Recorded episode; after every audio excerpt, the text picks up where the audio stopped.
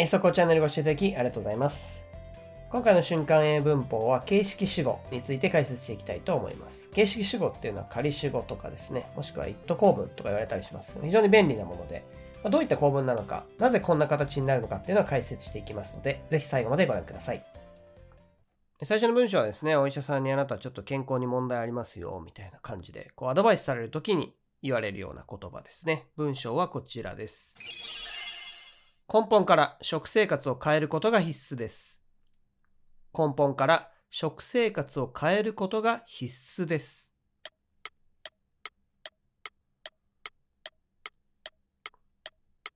回答例こちらです。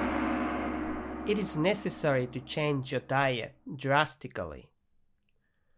It is necessary to change your diet drastically. こちらの文章ですね。これ形式主語の it というのを使っています。なんとなく使ってる方も多いと思うんですが、これどういう仕組みになってるか、文法的にはどういう説明なのかというのをね、まず解説していきたいと思います。そもそもですね、英語の主語っていうのは名詞が入りますね。ですので、I とかね、普通の名詞が普段は入るわけですけども、一方、もう一つ文法の知識として、動名詞とか不定詞、名詞説というのを名詞の働きをするんですね。ということは、まあ、主語に入れるんじゃないのっていう話になるわけですね。まあ、主語に入れます。動名詞、不定詞、名詞説も名詞なので主語に入ることができるわけですね。で、これを入れてもいいんですけれども、あまりに長い場合には形式主語 it を使うんですね。で、分尾に入れたかった本当の主語、つまり動名詞とか不定詞とか名詞説ですね。これを一番後ろに入れるという。この it とね、その本当に入れたかった主語、これセットなんですね。it をまず入れといて、一番最後に本当に入れたかった主語を入れると。動名詞、不定詞、名詞説ですね。で、これ普通の名詞だったらいくら長くてもこの形式主語っていうのは使えないので気をつけてください。例えば、あ、very nice baseball player とか、あ、これ長いから形式主語。まあ、こういう普通の主語はですね、形式主語使いませんので、これは覚えておいてください。これが形式主語の仕組みですね。動名詞、不定詞、名詞説のようなですね、名詞の働きをするものを主語に入れたい場合ですね。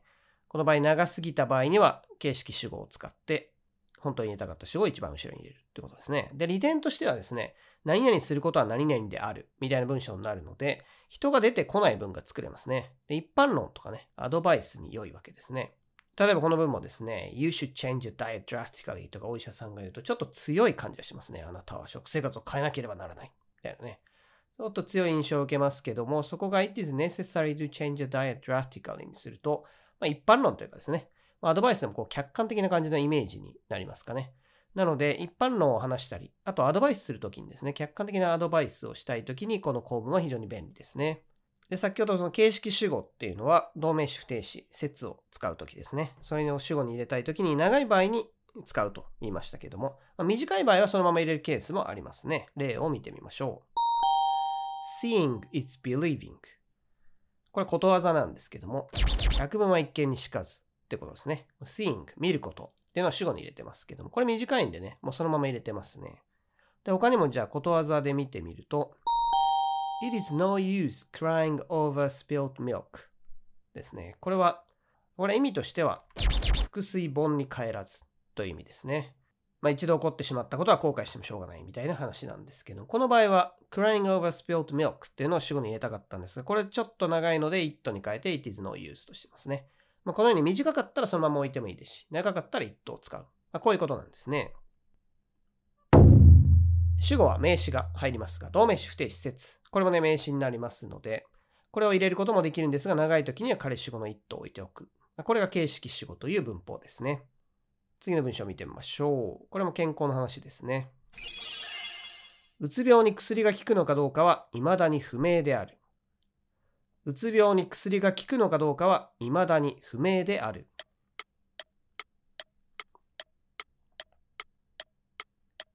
回答例こちらです。It is still unknown whether medication works for depression. It is still unknown whether medication works for depression. こちらの文章のように、説ですね。名詞説を使って形式主語の文にすることもできますね。で、名詞説ってそもそも何ですかという方がいるかもしれないんですが、説というのは文の塊ですね。接続詞が一番頭についていて、その後ろに文が来て、その塊のことを説と言います。で名詞説というのは、that 以外にも、that 説とか言いますけども、that 説というのは名詞説ですね。他にも wh とか if, whether、この辺が名詞説を作れます。If は副詞説だともし何々ならばという意味になって、これ有名なやつですけども、名詞説の場合何々かどうかという意味になって、whether と同じ意味になりますので注意してください。こういうね、名詞説を主語に入れて、そしてその結果、こう形式主語を使ってという形もあるわけですね。まあ、名詞説だともう長くなっちゃうので、ほぼ100%も形式主語になりますね。で形式主語の文っていうのは何々することはっていうのが主語になるので、えー、人じゃないんですね、主語がね。ということは B 動詞の文になることが多いんですね。何々することは何々である。みたいなね。動詞にあんまり選択肢がないんで、B 動詞がメインなんですが、よく使われる形容詞ですね。これを覚えておくといいと思います。で、多いのがこう、必要であるとかね、不可欠である、重要である。こういう意味の形容詞ですね。これを使って形式主語の文作ることっていうのは非常に多いですね。アドバイスをしたりですね。という時によく使います。important, necessary, essential, mandatory, compulsory, mandatory とか compulsory っていうのは強制のとかね、義務であるみたいな形容詞ですね。crucial これも大事なという意味ですが、この辺よく使いますね。mandatory とか compulsory っていうのはちょっと硬い単語ですけども、この辺も覚えておくといいですね。他にはどういうのがあるかというと、common よくあるとかね、一般的であるみたいな意味ですね。まあ、例えば、嫁と姑の仲が悪いなんていうのはよくある話だ。みたいな時に it is common that みたいな感じで使いますね。他に advisable これはアドバイスのね、形容詞形ですかね。それから doubtful 怪しい。likely 何々しそうだ。何々する可能性が高い。他にも impossible とかもありますけどね。この辺の可能性を表す形容詞っていうのもよく使いますね。主語には名詞説というね、この文ですね。名詞説には that とか wh とか if, whether が作れるわけですけども、これを主語に入れて、その代わりに形式主語を使うこともあります。この形も慣れておくといいですね。次の文章はこちらです。何時にあちらに着くかは天候次第だ。何時にあちらに着くかは天候次第だ。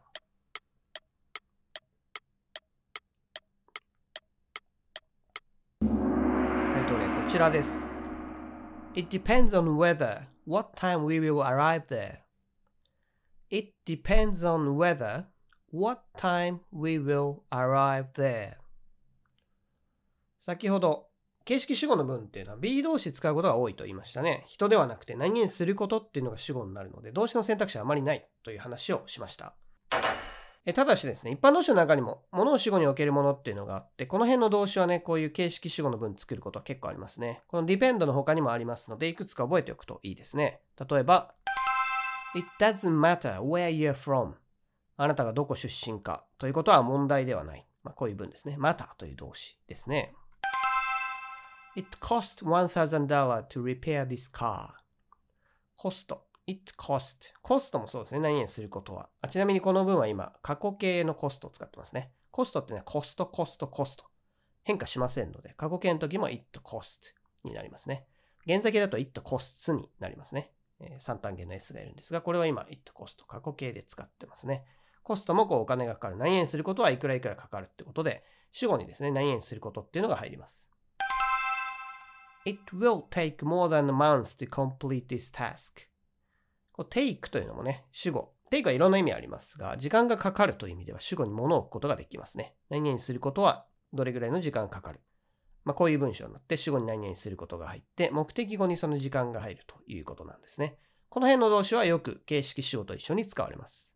次こちら見てみましょう。キッチンをリフォームするのにいくらかかりますか？キッチンをリフォームするのにいくらかかりますか？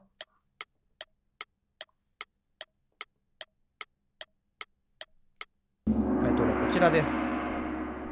How much does it cost to renovate my kitchen? How much does it cost to renovate my kitchen? こちらの文章ですね。先ほどのコスト使った文章を疑問文にしていますね。形式主語の文っていうのは主語が it でね、こう仮主語っていうのは使われるだけで疑問文の作り方とかは一緒ですね。さっきコスト一般動詞なので、これ does it cost という形に it がそのままね、主語として使われて、そこがひっくり返るっていうだけなんですね。特にコストやテイクを使った疑問文っていうのは海外旅行でもよく使いますね。何々するのにいくらかかりますかとか、何々するのに時間どれぐらいかかりますかとかって文ですね。で、これすぐ出てくるようにしといた方がいいですね。えーこちらのね、How much does it cost to の他にも、時間はこれですね。How long does it take to get to the airport? 空港まで行くのにどれぐらいかかりますかと。時間ですね。タクシー乗ってね。空港までどれぐらいかかりますみたいな時にこの質問ですね。How long does it take to? まあ、この塊がね、パッと出てくるようにしとくといいですね。それからこれ余談なんですけども、受け身の文を作る際にも形式主語が出てくることがありますね。受け身の文、これはちょっと違う文法になるんですけども、軽く説明しておくと、受け身の文っていうのはそもそもが主語動詞、それから目的語がある文に限られるんですけども、目的語がある文の場合に、この目的語のところをね、主語にして文を作り変える。これが受け身の文っていうことなんですね。例えば、Everybody says that Japan is a safe country. みんなが日本は安全な国だと言っている。例えば、こういう文があるとしますね。で、この文章は文法的には everybody が主語で says。これが動詞ですね。で、この that Japan is a safe country。この that 説は目的語にあたりますね。目的語に名詞説が入っているという形ですね。で、この文受け身にするとどうなるかというと、目的語のところが主語に出てくるんですね。受け身の文っていうのは必ず目的語にあったものを主語に持ってくるっていうのが一つの作業ですね。まあ、これをやらないと受け身の文になりませんので、そうするとどうなるかというと、この that 説がそのまま主語に入りますね。that Japan is a safe country これが主語になって、さっき says になったところですね。ここが B 動詞プラス過去分詞に変わります。この辺はご存知の方多いと思うんですけども、そうすると that Japan is a safe country is set って文になりますね。で、この文はもともとね、目的語のところに that 説が入ったんですけども、これを受け身にしたことで、これが主語に移動してきちゃったわけですね。で、これやっぱり、そうするとまた説が主語に入ってるっていう形になるので、形式主語になります。その結果、It is said that Japan is a safe country という文が出来上がりますね。でこれ It is said that でこう言われているみたいな構文としてね、教科書に載ったりしますが、もともとはこういう受け身の文で目的語に説が入ってたもの。それが主語に来て、その結果、形式主語に置き換わって、こういう構文になるわけですね。It is said that Japan is a safe country. まあ、こういうふうにですね、受け身の文作る際に、もともと目的語にあった説が移動させられて、その結果形式主語になることがあります。まあ、これも一応覚えておいてください。形式主語の文っていうのは B 動詞が圧倒的に多いんですが、一部一般動詞でもね、形式主語の文を作るやつがありますので、いくつか覚えておいてください。次の文章はこちらです。あいつが今日の飲み会に来れないのは残念だな。あいつが今日の飲み会に来れないのは残念だな。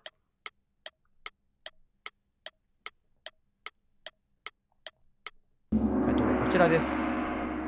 It's a shame he can't come to the party tonight. It's a shame he can't come to the party tonight. こちらの文章、It's a shame. Shame っていうのは恥っていう意味で有名ですけども、実は違う意味があるんですね。こう残念なことっていうような意味があります。会話ではよく使いますね。で、こちらの文章ですね。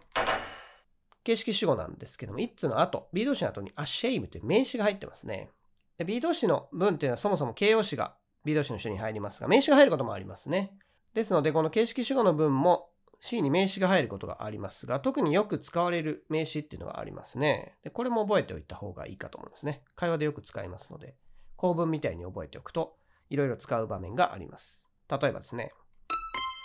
It is a pity it will rain tomorrow. pity っていうのは shame と同じ意味でね、残念なことという意味なんですけども、これは形式主語で特によく使われますね。It may be a good idea to take him to Tokyo Dome. Good idea. これ名詞ですね。これ今 may を入れて、助動詞も入れてますけど、別に B 動詞の文だから助動詞を入れてね、maybe としてもいいんですけども、まあこういうふうにですね、good idea なんかも、これはいいアイディアかもしれないみたいな意味になってますね。It is a hassle to do homework every day. これ hassle という単語ですね。これ面倒なことっていう意味の単語です。なので、宿題を毎日やるのはめんどくさいなーってことなんですけど、このめんどくさいとかって話よく日常生活でありますね。なので、この部分もね、よく使うんですけども、ハッスルという単語ですね。日本語だとハッスルって頑張るっていうような意味で使いますけども、英語だとこの面倒なことっていう意味になりますので、まあ、これも覚えておいてください。It is a waste to spend money on smartphone games. A waste. これももったいないこと、無駄なことみたいな意味合いの名詞ですね。これもよく形式主語で使いますね。これだとスマホのゲームに課金するのはもったいないみたいなそういう意味になるんですけども、この a waste という名詞もよく使われますので覚えておいてください。次はちょっと状況を想像してもらって、友達とね、なんか道を歩いていたら、急にめちゃくちゃ人が並んでる店があって、なんだこれ、なんでこんな並んでんの？みたいな話になってですね。あなんか新しいラーメン屋できたらしいよ。まあ、そんな状況ですね。文章はこちらです。なるほど。それでこんなに長蛇の列なんだね。なるほど。それでこんなに長蛇の列なんだね。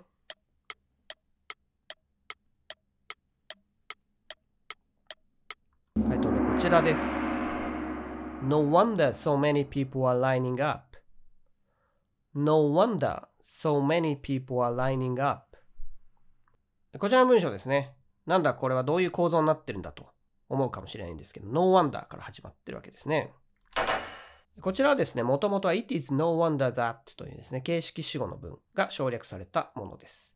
wonder っていうのは不思議という意味の名詞ですね。ですので、そのまま訳すと不思議ないという意味になりますが、いろんな訳し方があって、例えば何々なのも納得ですねとか、何々なのもうなずける、何々なのも仕方ないですねとか、いろんな意味合いで使えるんですね。で非常に便利な表現なので、まあみんなよく使いますね。その結果、it is no wonder だったのがもう省略しちゃえみたいになって、no wonder that。no wonder の後ろに文を入れて使うという。まあこういう構文になったんですね。特殊な構文なんですが、これももともとは形式主語から来ています。ちょっと例文見てみましょうかね。No wonder she's angry. 彼女が怒るのも当然だ。No wonder he's popular with girls. 彼がモテるのも納得だ。No wonder he couldn't pass the exam. 彼が試験に落ちたのも無理はない。まあ、こういう感じでですね、不思議ない納得だ、うなずける。いろんな訳があるんですけども、非常によく使う構文ですので覚えておいてください。形式主語、B 動詞使うことが多いですが、この B 動詞の後ろですね、形容詞だけじゃなくて名詞が入る場合もありますので、特によく使う名詞ですね。形式主語の文の形でよく使う名詞は覚えておいてください。それでは形式主語について振り返っていきましょう。形式主語というのはそもそもどういうものかと言いますと、英語の主語っていうのは名詞が入るんですけども、名詞っていうのは普通の名詞以外にも不定詞、動名詞、それから名詞説っていうのが名詞の働きをすることができます。ただこれを主語に入れようとすると長くなりすぎてしまう場合がありますので、これをね、すっきりさせるために使うのが it という仮主語ってやつですね。で、先ほど3つのものが名詞の働きをすることができると言いましたが、そのうちの名詞説というものですね。より詳しく説明しますと、名詞説というのは文の塊なんですけども、先頭に that が来たり、wh が来たり、それから whether, if、この辺がね、来てですね、後ろに文が来て、セットでこれを名詞説と呼びます。形式主語の場合、何々することはっていう主語になりますので、基本的には B 動詞が圧倒的に多いんですけども、ただ一部一般動詞でですね、こういうふうに形式主語の文でよく使われるものがありますので、また、あとですね、コストとか、テイクとか、まあ、この辺覚えておいてください。それから B 動詞の文で形式主語の文を作る場合ですね、形容詞が入ることが多いんですけど、名詞でね、使う場合もありますね。名詞が入るケースもありますので、例えば It's a waste とかですね、It's a pity とか、こういうですね、よく使う名詞、形式主語の文でよく使う名詞というのがありますので、こちらも覚えておいてください。それではまた次回の瞬間英文法でお会いしましょう。